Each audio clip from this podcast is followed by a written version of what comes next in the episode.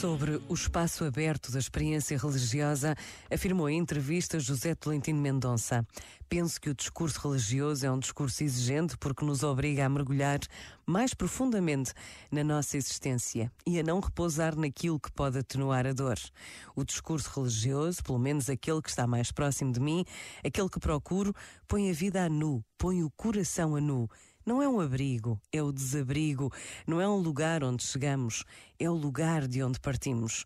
Não é uma coisa que sabemos, é uma abertura para a imensidão que se revela. Este momento está disponível em podcast no site e na app.